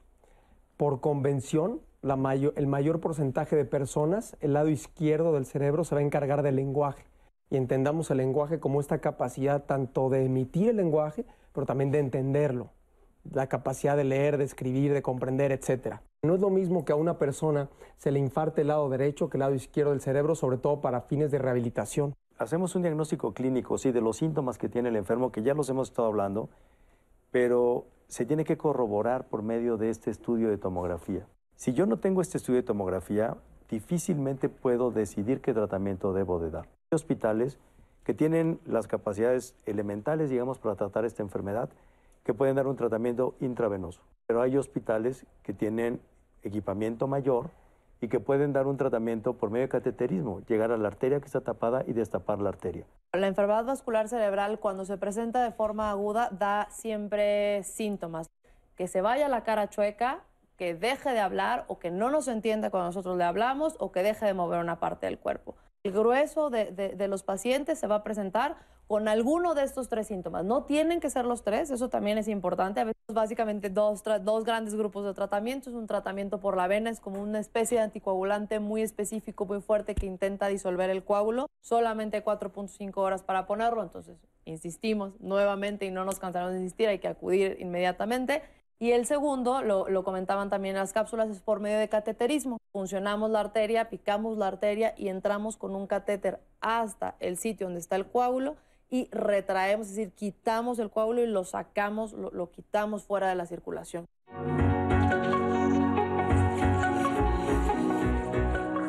Oh, Doctores, listos, vamos a contestar todas las preguntas que traen, que nos han mandado la gente. Muchísimas gracias. Arrancamos algunas de ellas, ya se contestaron a lo largo del programa.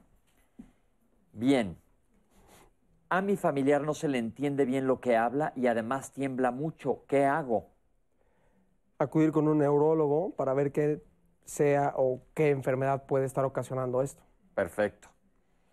¿En México hay suficiente infraestructura para que se active a tiempo lo que nos están comentando? Ya dijeron ustedes que sí, en ciertos lugares, según te desea que si es que sea un hospital de segundo nivel, como dijo la doctora, un hospital que de menos tenga un tomógrafo y pues se le un neurólogo que esté certificado. Acuérdense que se pueden meter a la página del Consejo Nacional de Neurología y ver que es un neurólogo esté certificado. ¿Qué relación tienen las enfermedades vasculares cerebrales con COVID, doctores? ¿O no hay? Sí, durante la pandemia, por supuesto, vimos una, un importante alza de la enfermedad vascular cerebral eh, secundaria al COVID. Ahora ya, no, afortunadamente la, última ola de COVID está, está fuera, pero sí hubo un incremento, sobre todo en el tema de, de Era una enfermedad procoagulante, es decir, que formaba más coágulos y esto es una enfermedad de coágulos a final de, cuentas, eh, a final de cuentas en el cerebro. Entonces sí hubo un incremento, una asociación importante. ¿La contaminación ambiental afecta a nivel del sistema nervioso o tiene que ver con enfermedad vascular cerebral? Sí, la, respuesta es sí. Es un, es un factor que ahora se considera como emergente, que se está empezando a estudiar. No tenemos todavía mucha información de decir qué tanto incrementa el riesgo de tener un evento vascular cerebral, vivir en una zona contaminada contra no, pero es algo que se está estudiando y que se sabe que sí se está reconociendo como un factor de riesgo para eventos cerebrovasculares. Ok.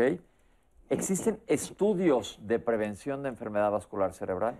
Sí existen estudios, ahora lo importante es saber si se recomiendan o no se recomiendan y en qué personas se recomiendan, ¿no? Los que tienen factores de riesgo de los que ya hablamos, quizá valdría la pena hacer algunos exámenes de laboratorio para ver niveles de colesterol, quizá tendríamos que hacer un monitoreo de la presión arterial para ver cómo está, de la glucosa para ver cómo está y que no sea diabético, hipertenso, etcétera, pero no mucho más que eso. ¿El alcohol afecta? Sí, por supuesto, es uno de los factores que está asociado a incremento de riesgo de infarto cerebral, el consumo crónico de alcohol. Perfecto, lo de la aspirina ya lo contestaron. El ácido acetil salicílico. Aspirina es un nombre comercial. El nombre del compuesto es ácido acetil salicílico. ¿Los medicamentos para bajar el colesterol y los triglicéridos funcionan y por cuánto tiempo los debo tomar? Este, estos medicamentos, eh, eh, y hoy que dijeron atorvastatina, rosuvastatina, que son algunos de un grupo genérico de medicamentos que se llaman estatinas, nosotros los usamos en prevención secundaria y los usamos no solamente para bajar las cifras de colesterol, los niveles de colesterol. Se sabe que tienen cierto efecto eh, cuando las arterias se están tapando, tiene cierto efecto sobre, sobre la pared de la arteria. Entonces los usamos por largos periodos de tiempo como parte de la prevención secundaria.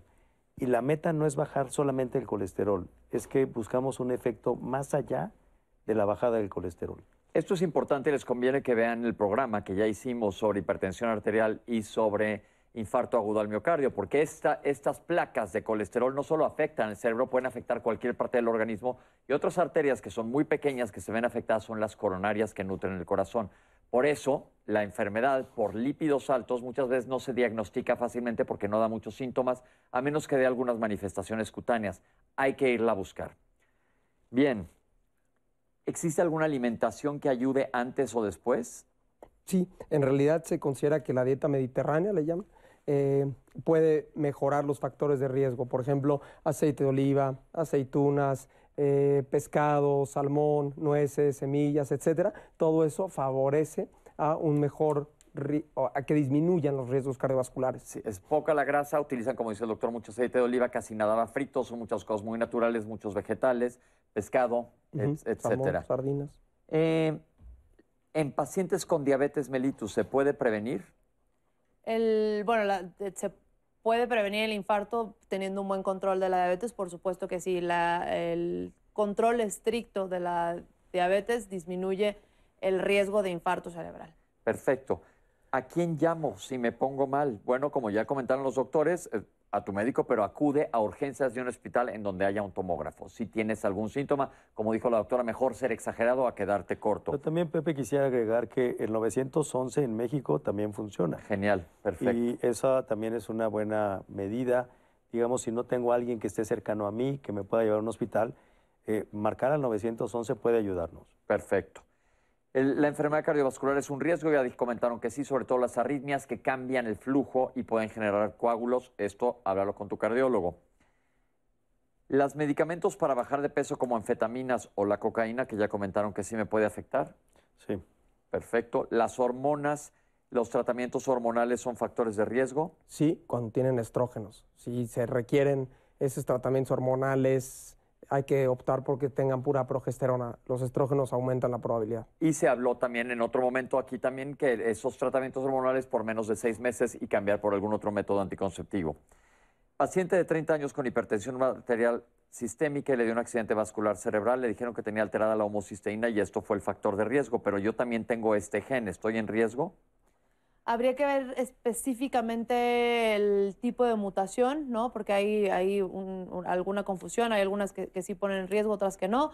Pero lo que le recomendamos es que acuda a una consulta especializada para poderla dar una orientación. Pero es un gen que sí se ha asociado a un incremento del riesgo, pero en, en un patrón muy específico. Perfecto. Esto es un caso diferente. Un bebé tuvo sangrado y tiene parálisis cerebral. Le dijeron que fue por un sangrado la parálisis cerebral. ¿Y cuál es la diferencia entre uno y otro? Bueno, sí, sí quisiera decir, se hablaba de, de, eventos vasculares cerebrales en jóvenes. Nosotros los dividimos así porque los estudiamos de forma diferente. Las causas son diferentes. Alguien que tiene 35 años que alguien que tiene 70. Pero en un niño también es diferente. Y en un niño normalmente son causas al momento de nacer. nacimiento. Eso quiere decir que habitualmente no vuelven a repetir las hemorragias, pero pueden dejar secuelas que se mejoran con rehabilitación. Perfecto. Aunque, no, eh, ojo, si hay parálisis cerebral, esa no es, es, otra, cosa, es otra cosa. sí. Ok. Eh, ¿Alguna persona con un accidente vascular cerebral quedó con mucho vértigo posterior? ¿Hay algo que pueda hacer o operarse para el vértigo? Pues además de la rehabilitación, sí hay medicamentos que pueden mejorar, no quitar por completo, pero sí podrían mejorar estos síntomas. Habría que, como ya decían, un poco un traje a la medida, habría que ir a consulta a ver exactamente cuáles son los síntomas y darle el tratamiento que requiere. Perfecto. Al levantarme rápido o agacharme me duele mucho la cabeza. ¿Esto es un factor de riesgo que me pasa? Eh, no, no parece que esto sea de origen vascular, parece que es otro tipo de dolor de cabeza que suele dar con los cambios de, depresión por el líquido que tenemos dentro de la cabeza, pero no parece un dato de alarma para enfermedad vascular cerebral. Habría nuevamente acudir al, médico para, para, una revisión, pero no parece exclusiva, no, no parece que vaya encaminado hacia infarto cerebral. Doctora, esta pregunta es para ti. Hay gente que habló uh, manifestándose una desconfianza por el Instituto Mexicano del Seguro Social. ¿Qué le podemos decir? Sí, y qué bueno que lo tocas, porque era un tema que, me gustaría tocar. En el IMSS actualmente eh, tenemos un programa institucional muy fuerte que se llama Código Cerebro. Es un programa que está implementado en la mayoría de los hospitales que tienen capacidad para resolver este tipo de patología. No digo que en todos los hospitales, porque claro, tiene que ser un hospital que tenga la infraestructura necesaria para eh, llevar a cabo estos tratamientos. Es un programa en el que se trabaja todos los días y entiendo que esto puede sonar a veces como a discurso prehecho, pero de verdad, yo trabajo todos los días para que ese programa eh, se lleve a cabo junto con muchísimas personas. somos, a lo que voy, somos personas reales, médicos reales, que nos interesa que las personas reciban la atención más adecuada. Entonces, si ustedes llegan y, a un servicio de urgencias diciendo que tienen un paciente con código cerebro, quizás esa es la, palabra clave, ¿no? Es, es, como lo conocemos intrainstitución. La institución está capacitada para atender con la urgencia, con la misma urgencia que estamos comentando aquí. Brevemente, ¿de qué se trata el Código Cerebro? El Código Cerebro es el nombre institucional que le damos en el IMSS a esta organización que estamos hablando. Esta organización en otros hospitales se conoce como Código eh, Ictus, o Código eh, Infarto Cerebral o algunos otros nombres, pero en el, en el IMSS es el Código Cerebro, que es la forma en que nosotros conocemos a cuando llega un paciente con estos síntomas, se vocea Código Cerebro y todos sabemos de qué estamos hablando. Sabemos que llegó un paciente en ventana. ventana nosotros llamamos que llegó en estas, en estas primeras cuatro horas, o en estas primeras seis horas, o en estas primeras ocho horas y va a entrar a este cateterismo, que entró en esta, que llegó en estas primeras horas eh, vitales y que todo mundo tiene que estar trabajando de forma rápida y organizada para brindar al paciente esta atención. Entonces se vocea ese código y todo el mundo empieza a trabajar en, en función a esto. Y es como lo conocemos institucionalmente. Parece que tienes una llamada institucional. Ah, pues sí, justo María González dice que hace dos años tuvo un evento donde le dijeron que era probable una isquemia cerebral. De ahí le dieron un pase a oftalmología, eh, nunca le hicieron algún estudio en específico. Dice que todo un año estuvo más o menos en este transcurrir y pues quiere saber si puede ella directamente acudir a la Asociación Nacional contra el Infarto Cerebral. Eh, para poderse atender? ¿Existe? tenemos una asociación, asociación, es la Asociación Mexicana de Enfermedad Vascular Cerebral, pero es una asociación que tiene más fines académicos, más que de dar tratamiento a pacientes. Y en esta asociación estamos involucrados médicos como la doctora eh, Méndez, que está en el Seguro Social, gente que está en el ISTE, que estamos en los institutos, que estamos en todos estos centros, pero no damos atención a, no damos atención a pacientes, más bien tiene que acudir con un neurólogo. Con un neurólogo o a la institución pública que le corresponde. Y discúlpame, Pepe, también eh, una llamada que me acaba de llegar, que es el padre de esta mujer acaba de sufrir un, un, infarto cerebral vascular el 21 de octubre, no se podía mover. Esa misma noche lo llevaron a la clínica del IMSS y el médico que lo atendió aseguró que estaba completamente bien en sus signos vitales, que no nos preocupáramos, volvieron a casa, se dieron cuenta que en la semana no mejoraba, llamaron a otro médico y corroboró que tenía un derrame. ¿Qué pueden hacer por él después de todo este tiempo perdido? Pues es un hombre de 86 años. Pues rehabilitación. Eh, rehabilitación en este momento está fuera de los tratamientos eh, de fase aguda de los que hablamos. Habría que identificar cuáles son las secuelas que tiene y trabajar sobre ellas para que mejore. Ok. ¿Hay relación con la enfermedad vascular cerebral y las migrañas? Depende del tipo de migraña, generalmente no de la migraña más común, pero sí la migraña que tiene aura, o sea, que tiene que avisa esa migraña que va a dar. Sí hay una cierta relación en las personas que tienen migraña con aura y los que a la larga desarrollan una enfermedad vascular cerebral. ¿En el Instituto Nacional de Neurología aceptan personas que tienen seguro?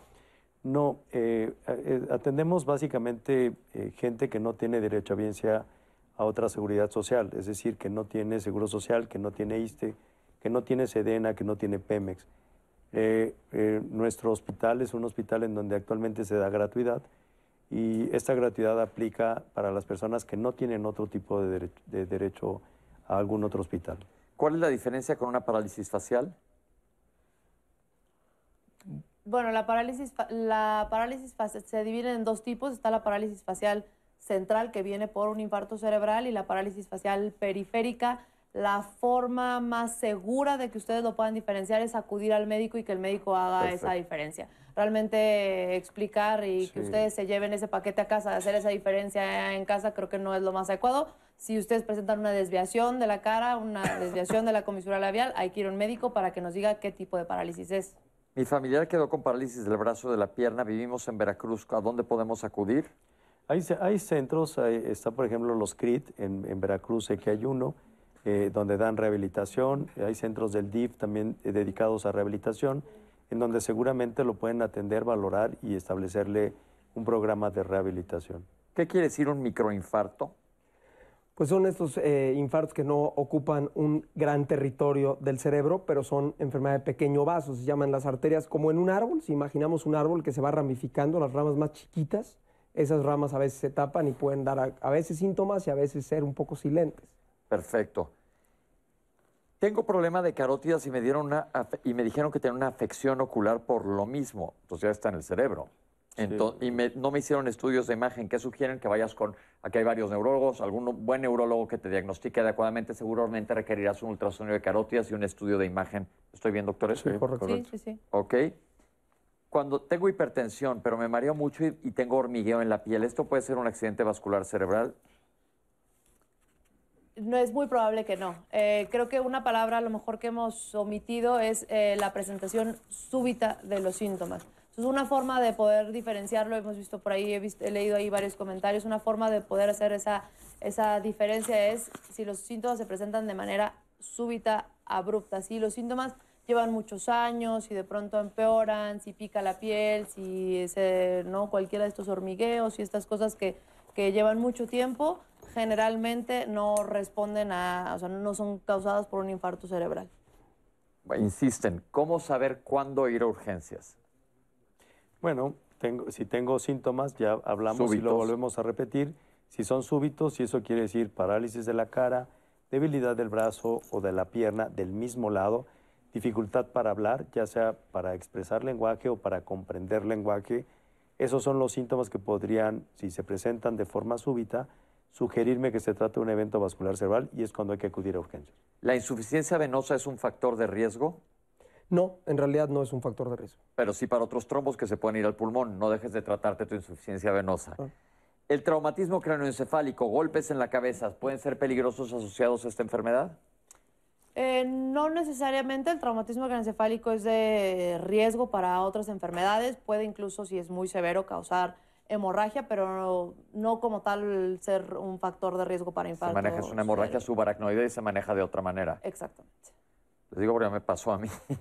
Eh, hipertensión arterial con mucho dolor de cabeza y me mareo todos los días. Además, soy muy estreñido y me dan medicamentos. ¿Los medi- medicamentos para el estreñimiento pueden causar enfermedad vascular cerebral? No, la presión descontrolada, sí. Ok, muy importante. La hipertensión arterial de difícil control, ¿qué hacemos? El cardiólogo te va a decir qué hacer y hay, afortunadamente en, en hipertensión arterial hay un gran arsenal farmacéutico, farmacológico para poder tratar tu enfermedad. Me he desmayado cuatro veces en mi vida, se me apaga el trabajo por estar con sobretrabajo. ¿Qué es esto? Se le apaga el, Se le apaga el, foco, cere- el el- cerebro. sí, ¿no? Pues a ver, si ha tenido varios desmayos, muy probablemente pueden ser muchas razones. Muchas pueden ser desde el corazón, las carótidas, estos tubos que dan sangre al cerebro, puede ser otras cosas, sean disautonomías. Sí habría que especificar exactamente por qué se está desmayando, ¿no? Ok.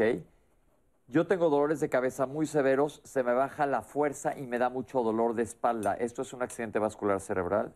Eh, lo más probable es que no. Mm, Los síntomas, como ya los eh, mencionamos, afortunadamente son o muy eh, estereotipados, muy típicos, ¿no? Es esta pérdida de la fuerza, eh, desviación de la comisura labial y esta dificultad para hablar.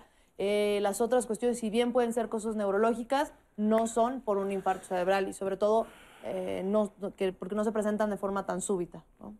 He tenido dos parálisis faciales. ¿Esto tiene que ver con algo vascular?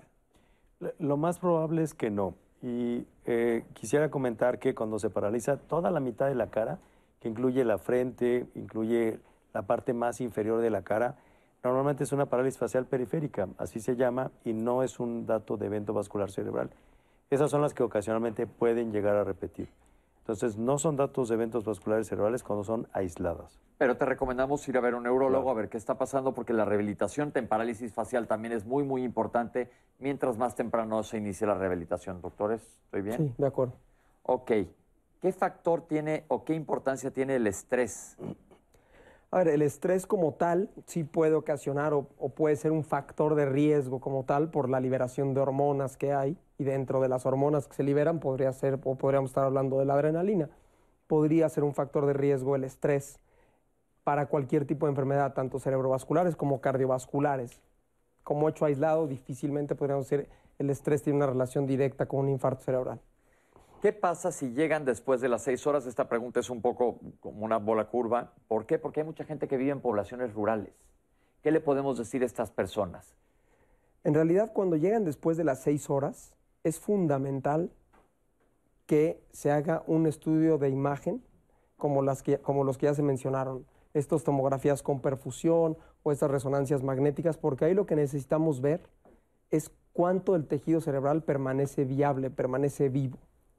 Si es un, si es un porcentaje de tejido cerebral alto el que permanece vivo, puede acceder a esto que ya habló Beatriz del el cateterismo cerebral. Ok, eso es bien importante para poblaciones rurales.